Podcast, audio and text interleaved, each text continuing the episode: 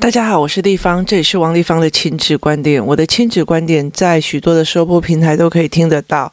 那这是我嗯、集合我在工作室，还有在我的呃陪小孩的过程里面哦，所想要提供的大家思维的亲子观点。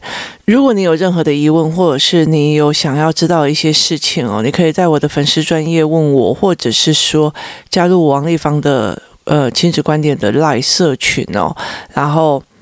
告诉我，呃，你想要知道的是什么？那我们今天来谈一个比较有，嗯，其实有点让我不是很舒服的一件事情哦。那在我以前的工作里面哦，嗯，我协助了非常多的所谓的呃选民服务哦，或者是说我认识了非常多的我的朋友哦，那各个层级层面还有年龄层都有。那其实我觉得。我非常不舒服的一件事情哦，就是所谓的家暴，尤其是对呃男人对女人的家暴哦。那在我处理的整个过程里面哦，男生动手打人这件事情哦，我觉得是呃一件现象，就是男生开始动手打打老婆哦，那这动手。动手这一件事情本身它就不对的嘛。那可是我觉得最最最让我觉得没有办法接受的是，哈，其实呃前面几集我曾经有讲过一句话哦，我就曾经有一集专门在讲说，你们所教养出来的孩子，未来会变成别人的老公或老婆，他会影响到一整个家子的。所以我拜托大家，真的是要思维的清楚一点哦。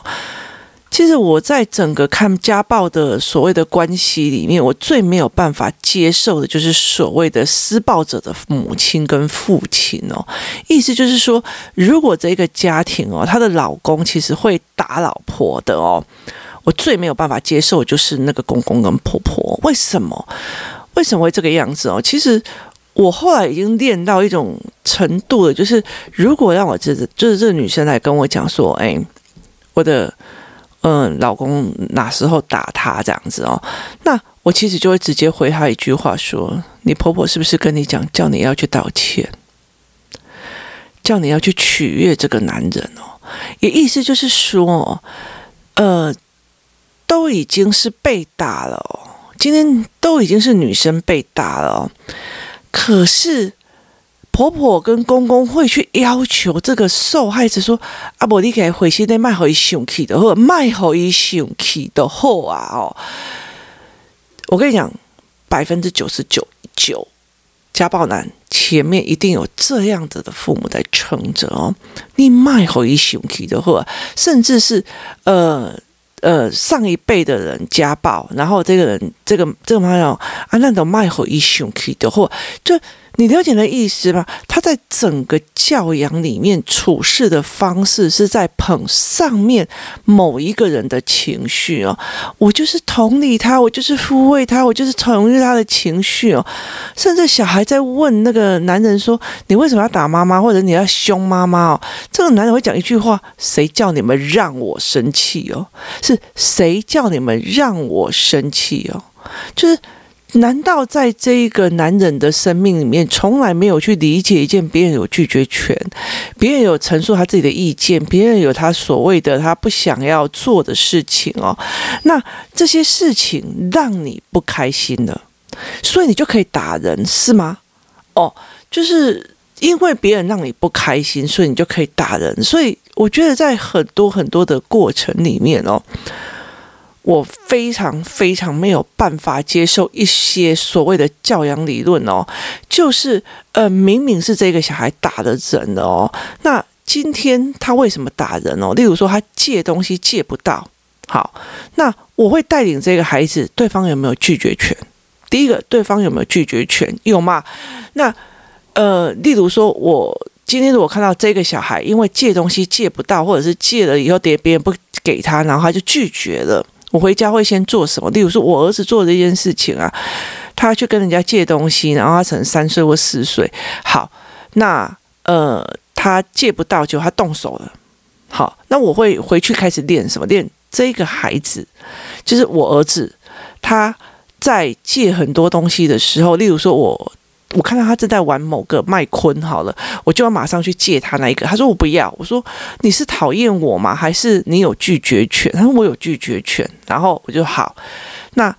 我就会开始一直练，你也有你的拒绝权，我也有我的拒绝权，或者是他如果来跟我借我某个东西的时候，我在我在小孩子小的时候，我会自己有自己的一套他们很喜欢玩的玩具，他们来跟我借的时候，我会好借给他们，或者是我想要保有我的拒绝权，我现在想玩，或者第二件事情。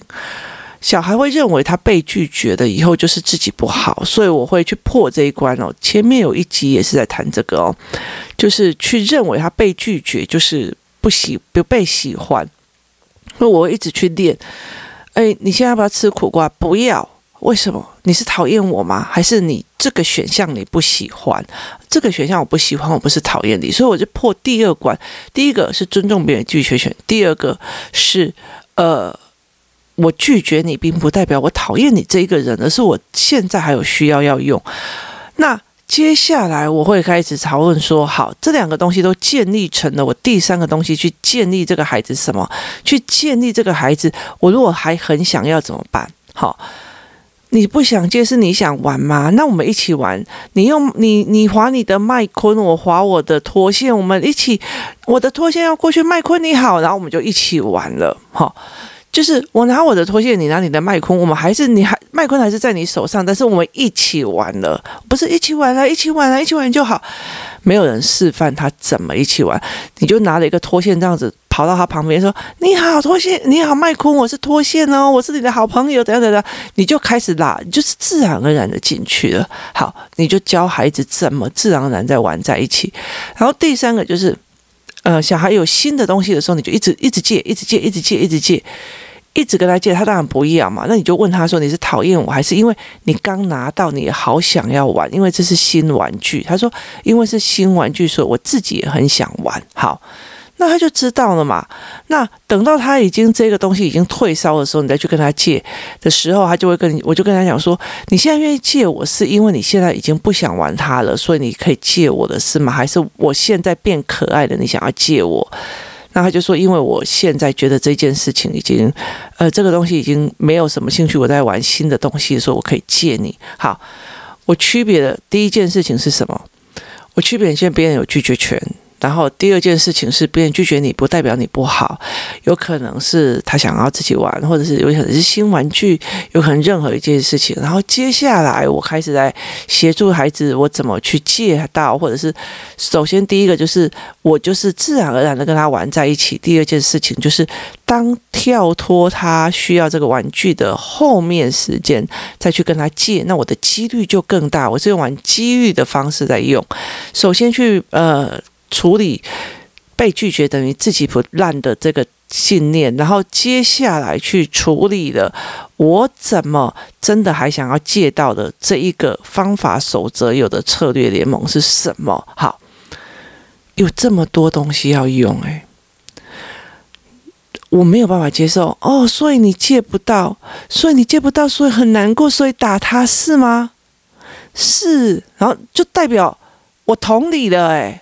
我同理了你，因为借不到，所以很难过，所以打他。哎，所以现在是怎样？我现在可以跟你借十一百万，然后你不借我，我就打你，然后我就不用负担法律责任，然后我只要告诉人家说，嗯，因为我跟他借，他借不到啊。你要同理我，你要说，哦，因为你想要跟他借一百万，借不到，所以你很生气，你就打他，是吗？是，那我就 OK 了吗？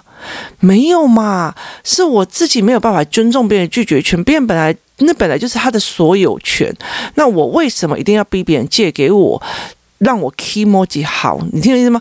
所以很多的教养理论都一直在处理这个人的 kimoji，你知道吗？这个小孩的 kimoji，然后可是后面那些所有东西都没有陪他念。长大就会好吗？没有嘛。长大之后，你看这些家暴的男人在干嘛？这些家暴的人在干嘛？谁叫你要惹我生气？就是我有理由打人，还理所当然呢。然后这一群这一群家暴人的妈妈们在做什么？爸爸们在做什么？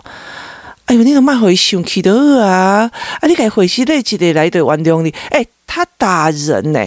他打人，然后还要受害者去跟他取悦，他说对不起哦，怎样有的没有，去取悦这一个人呢？那你不是让他的状况越恶化吗？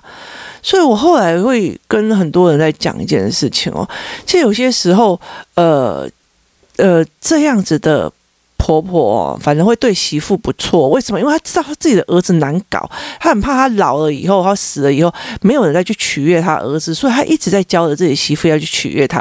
她也在取悦自己的媳妇，因为她怕他离家出走，她也怕他跟他自己的儿子离婚，他儿子以后就没有人取悦了哦。所以其实一刚开始，他们觉得这婆婆还不错，老公太烂了一点，但是婆婆还不错。这样，我就跟他讲说：“你别傻了，好不好？因为这是教出来的。”这是教出来的，所以他没有长大就会好，他也没有长大就非常好，所以，呃，这整个过程里面其实是一直在取悦的情绪哦，因为你让我不舒服了，谁叫我跟你讲你都不听，谁叫我怎样怎样怎样你都不做，那呃，一定会有一个人从小在扒着他的情绪，哎呀，他会生气哦，所以你要怎样哦，他会生气哦，所以怎样哦，哎呀，他。就是你，因为你惹他生气，他才这样，没有这个道理的，没有这个道理。所以其实我，我其实非常非常的不舒服这一块哦。我也一直觉得我没有办法接受这样的教养处理方式哦。所以，呃，如果你的孩子被拒绝了以后，他打人了，那他有前面那么多的东西要去练，你怎么可以只同理他的情绪？哎呀！他你想要跟他借东西借不到，一定很难过。我懂，我懂，我懂。可是打人就不好啊！你要不要去跟他去道歉一下？而且我我觉得非常好笑哦。很多人就说：“嗯、打人别人会痛诶，这样不好。”我跟你说，大部分的男孩子，他真的就是往死里打。他并不会，他在有恨的时候，他就是要你灭亡，他不会要你。感同身受你的痛哦，他就是要你痛，他才要出手啊。就是为什么这个逻辑会觉得，啊，那你要同理他，他也会痛哦。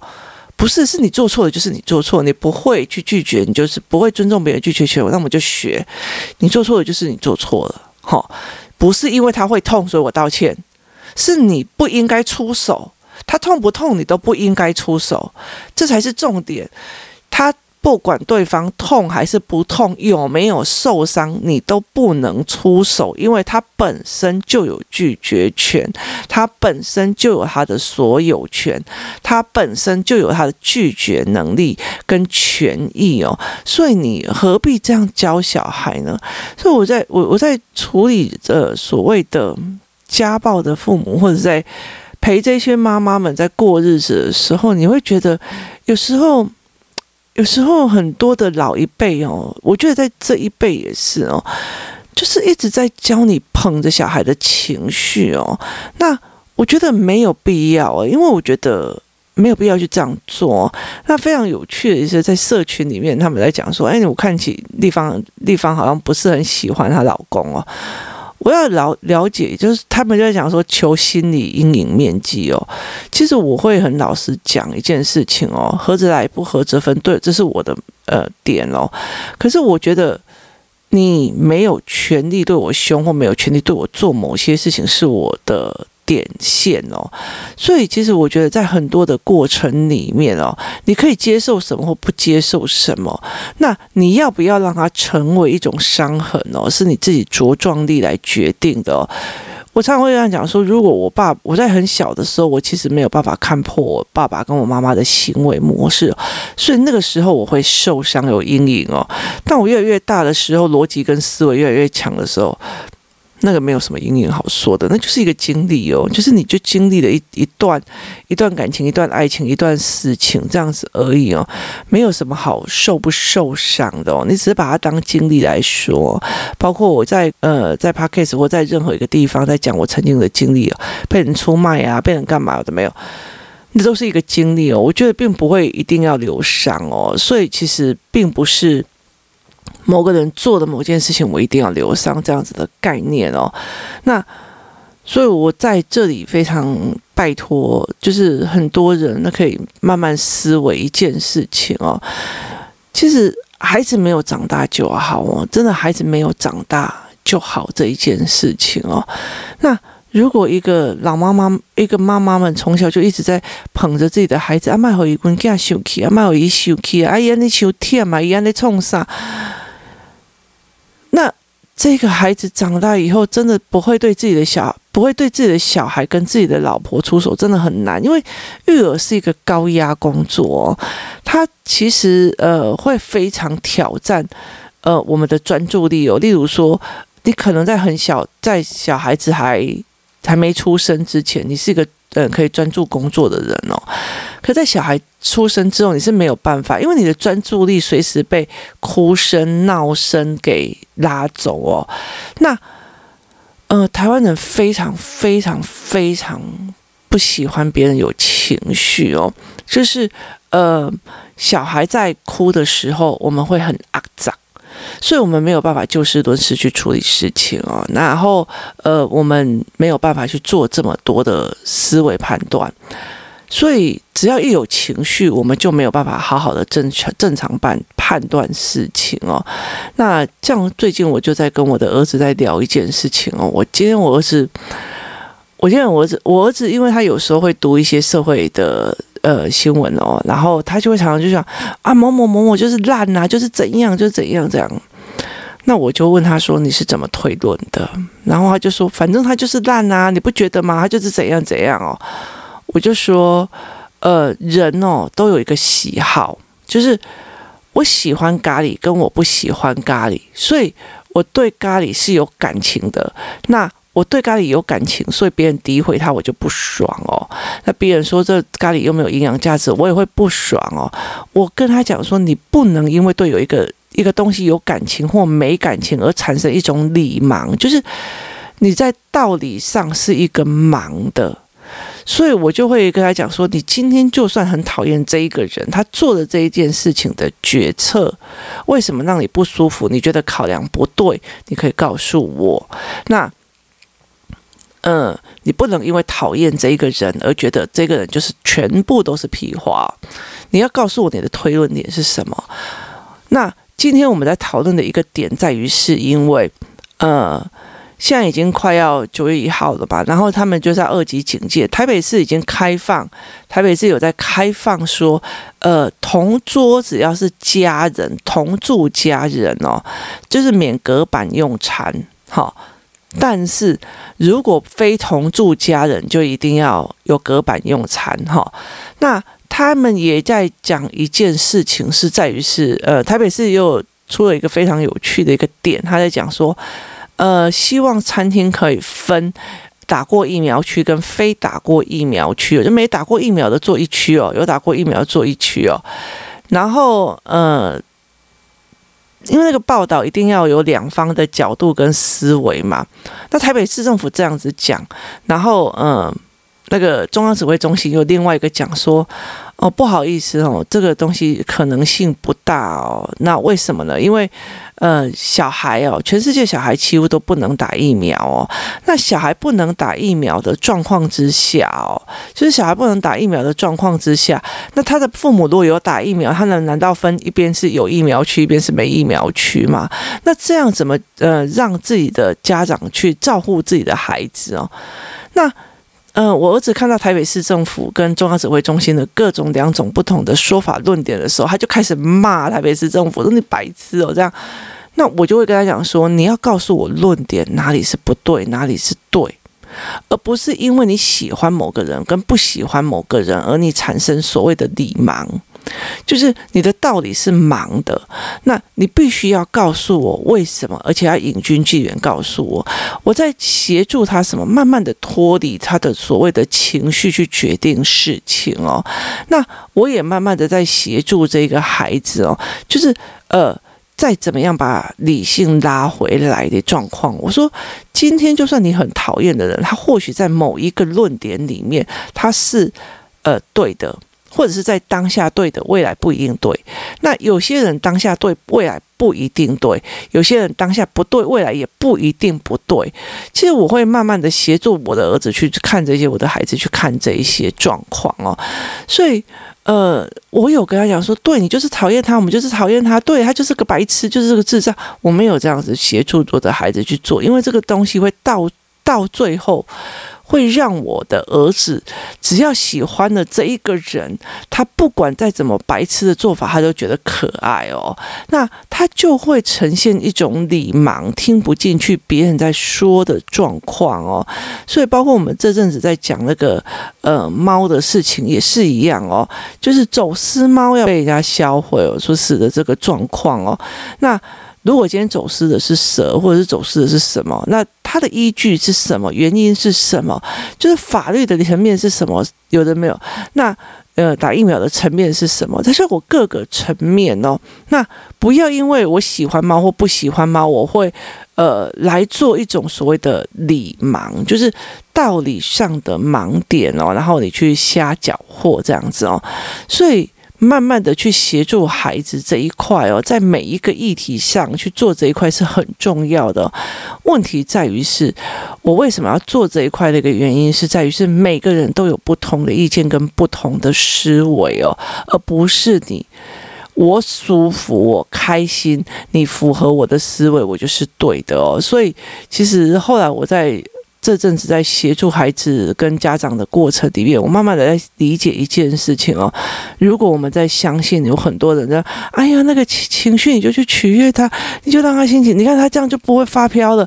嗯，哎，他这个东西，我常常会觉得说，哦，老师你不要这样做哦，因为哦他可能会生气哦。就是你了解意思吗？他可能会生气哦。所以呃，工作是非常有趣的一件事情哦。以前我们会，我有遇到几个妈妈哦，她会常常会觉得哦，这个我我觉得我的儿子快生气，我赶快拉走，或者是我觉得这个我儿子会生气，我赶快又把他拉走，或者我我觉得我这个儿子我快要生气了，我赶快拿他要的东西给他哦，让他 happy 一点这样子哦。那后来我会觉得说，哦，如果这件事情他会生气哦，那就让他气哦，甚至会引起他生气。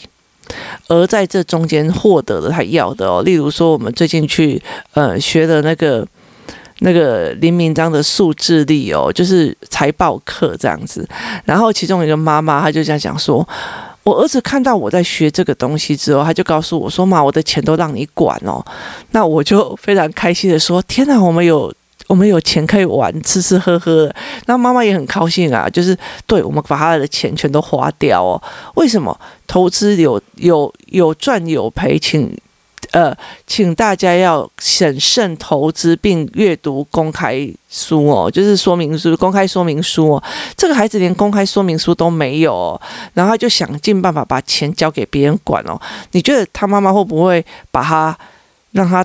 跌倒一次，然后让他吃到一个苦头，才发现就是说你自己要有知识去管理自己的财务，你才不会被人家骗。会的，好，所以学到东西比较重要，还是他不生气比较重要？比学会尊重别人的拒绝权比较重要，还是他不生气比较重要？这件事情是一个两难哦，所以其实没有，就后来其实对我们来讲，我们其实没有这样子哦。我们会觉得说，今天可以学到东西，今天这个小孩子可以在这件事情里面学到东西哦，对我们来讲是最重要的哦。所以，呃，以前就会觉得说，那个妈妈就是，以前我就常常觉得，你干嘛要那么取悦他哦？我觉得我不会很明白讲，但是其实后我就觉得，哦，那个。那个线没，就是比较远一点这样。那后来他才会有一次，他就整个理解是，我会故意让事情往更坏的方式走。就是其实我明明知道我的小孩已经做错，快会做错事，可是我故意让他往那边走，为了一个很大的原因是让他从中间付出代价，学到东西哦。这件东西中间当然会生气、会痛苦、会难过，可是他有没有学到了哦？这个才是最重要。然后他开始在审视整个事件的后面的时候，他可不可以知道一件事情：今天我把钱拿给我妈妈，我妈妈把他投资弄坏掉了，跟我今天随便拿给兄弟姐妹哦，嘿，我靠，兄弟兵友哦。哪一个会让他损失更少？妈妈的背后动机是什么？是不是帮我的？这件事情也是非常非常重要的。所以取悦孩子的情绪，真的真的，他的后遗症非常的多。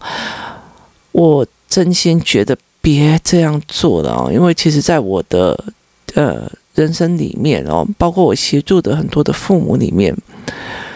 其实有很多的妈妈，人生最重要一件事情，我常常会在讲一件事哦。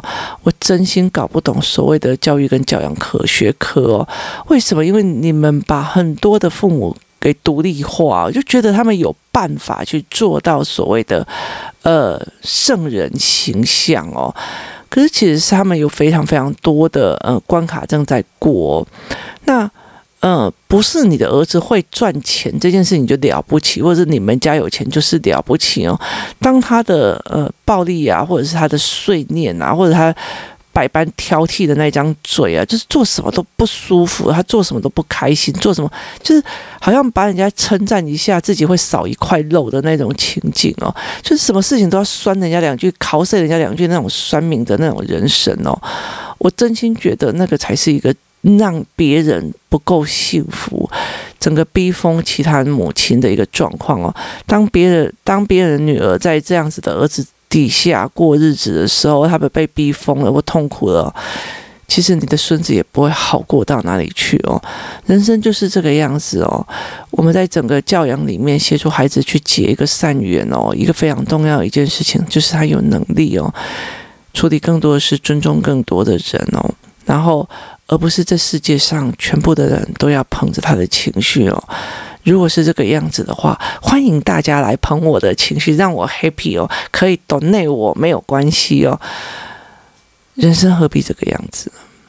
他付出的代价会更大的。今天谢谢大家收听，我们明天见。